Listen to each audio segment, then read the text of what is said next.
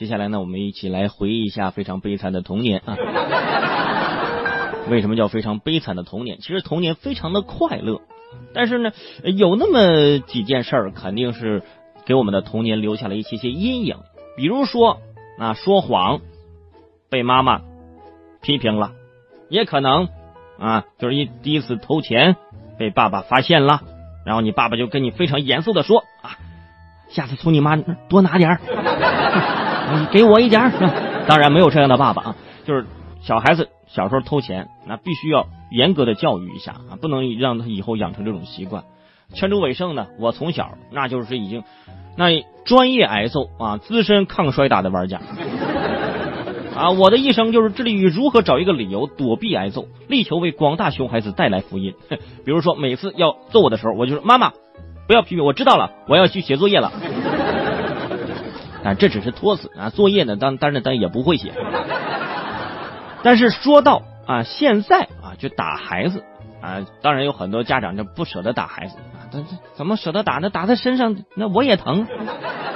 现在终于有了一个强有力的不挨揍的理由了。这个理由呢，要感谢这个科学家啊。最近我在朋友圈刷的这么一件事，说这个日本和美国的科学团队啊联合调查，最新发现说孩子小时候犯错的时候打屁股，并不能起到令其听话的效果。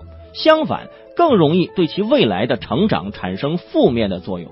此刻，很多家长开始怀疑人生了啊，就怀疑啊，我该不该信你的邪呢？我这 这项关于儿童教育的调查呢，就表明了说，儿童在三岁半的时候是否被打屁股，对于其五岁半的时候的各项行为啊，有着重大的联系。哎，就是那些小时候被监护人打过屁股的小孩，在五岁半的时候，相比没有被打过屁股的同龄小孩。不听话的几率高达一点六倍啊！不遵守约定的几率高达一点五倍，而且更容易出现什么呢？就是各种问题行动，就是叛逆，是吧？就可能就是从你打屁股开始的啊！估计我爸小时候就猜到这个结果，从来不打我屁股，是吧？哎，就打其他地方。其实这打屁股只是一个特例啊，就是你打哪都是一样的啊，就就是打孩子嘛。经常说啊，打是亲。骂是爱，哎，同样可以放在孩子身上，是吧？我我爱你，我才打你。而且孩子很小，他没有什么选择权，小孩是没有选择权的啊。当然了，有时候也有，就是你爸问你的时候啊，你今天是选择皮带还是选择鸡毛掸子呢？啊，你你选择这选择权。有的家长也说了，说全主啊，我很少打孩子，可是孩子呢，他不听话呀。其实啊，除了打屁股这暴力。语言暴力和冷暴力同样也会对孩子有这种暴击的伤害力。总之啊，教育的方法呀有一百种啊，暴力绝对不是一个长久的办法。所以，对于一些挨打的孩子，不要惊慌，不要着急。父母打你啊，是因为他们现在你打不过他们。等你们长大了，哼，他们就开始给你讲道理了，哎，就不会动手了。有人就说了，说如果孩子犯了错了，如果我碰到熊孩子了，一肚子的气，那得教训一下。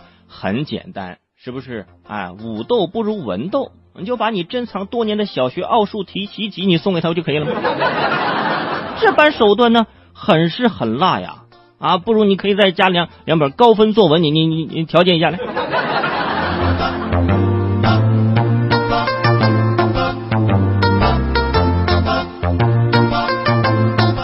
真的，小时候不怕挨打，不怕挨揍，哎，就怕我妈去这新华书店给我买一堆东西，回来之后呢，你还得佯装自己很喜欢的样子，哎呀，好喜欢呐，跑到屋里呢，假装翻看两下，哎，后面也就扔到一边去了啊。